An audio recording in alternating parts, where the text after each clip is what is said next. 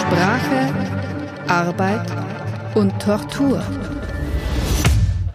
Folge 7 Urlaub in Zeiten des Coronavirus von Christiane Hanner. Es spricht Eva Geißler. Wir sind im Urlaub in Mexiko, wo der Wahnsinn auch bald losbrechen wird. Aufgrund der Coronavirus-Pandemie haben die Ländergrenzen weltweit plötzlich und mehr oder weniger durchlässig dicht gemacht. Unser Flug wurde aber im Gegensatz zu vielen anderen noch nicht annulliert. Die größte mittelamerikanische Volkswirtschaft zögert noch wegen der wirtschaftlichen Einbußen, die Abschottungen mit sich bringen. Bis dahin schwebt die Grenzschließung und Flugstornierung als Damoklesschwert über uns und überschattet unsere Tage. Das klingt jetzt erstmal wie ein Luxusproblem. Ist es auch im Vergleich zu dem, was anderen derzeit widerfährt. Mit der Betonung auf erstmal, da es auf mehreren Ebenen betrachtet ziemlich problematisch werden kann, in Krisenzeiten in einem fremden Land festzuhängen. Deswegen entscheiden wir uns dazu, auf die weltweite Reisewarnung des Auswärtigen Amtes zu hören und wollen die Umbuchungsoptionen unserer Airline nutzen, um früher abzuhauen. Was ginge, wenn wir den Vertrag mit ihr direkt geschlossen hätten? Aber da wir uns leichtsinnig auf den üblichen Hergang der Dinge in Zeiten des Massentourismus verlassen haben, die ja erst seit wenigen Tagen zumindest vorerst vorbei sind, buchten wir bei einem großen Internetreisebüro. Dieses ist für uns zuständig. Darauf weist uns die Airline hin. Unfortunately.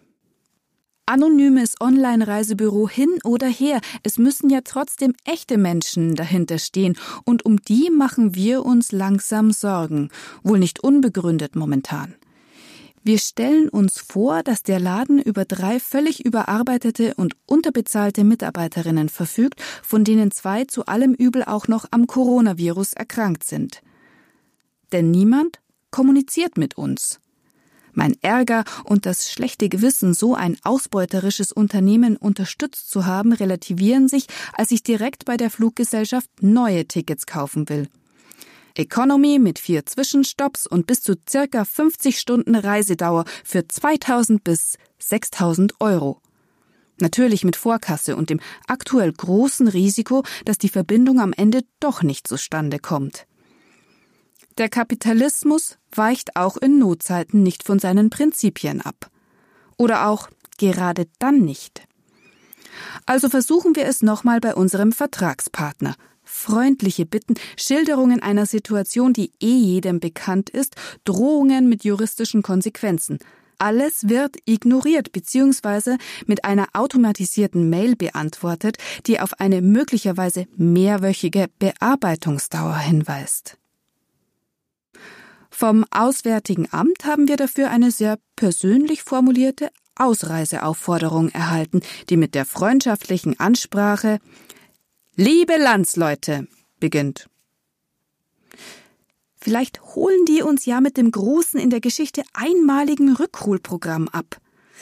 Das fänden wir sowohl ein bisschen peinlich als auch absurd, nach Vater Staat rufen zu müssen, um uns in ein Krisengebiet einfliegen zu lassen. In dieser kafkaesken Situation muss der, der den Schaden hat, nicht für den Spott sorgen, wie es immer so schön heißt. Eine Kolumnistin einer großen deutschen Wochenzeitung macht sich wahrscheinlich aus dem komfortablen Homeoffice über die Touris lustig, die so unverschämt und blöd waren, während der Coronavirus-Pandemie in den Urlaub zu fahren. Mokiert sich spießig über verschwendete Steuergelder und zieht den obszönen Vergleich zwischen gestrandeten Pauschaltouris und Flüchtlingen auf Lesbos dass sie selbst keine 14 Tage vorher ebenso wenig weitsichtig über die lächerliche Corona-Angst gelästert hat, ist ihr wahrscheinlich im Rahmen der sich überschlagenden Ereignisse irgendwie durchgerutscht.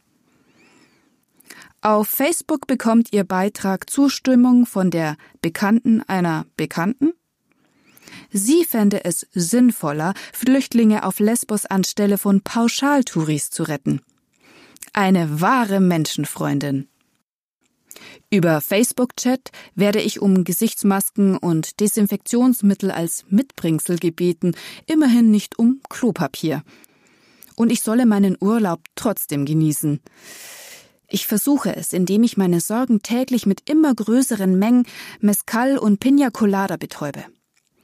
Da ich aufgrund des vom Arbeitnehmer zu tragenden Wegerisikos keine Lohnfortzahlung bekomme, falls ich hier tatsächlich strande, überlege ich schon, wie ein Homeoffice in der mexikanischen Pampa realisiert werden könnte.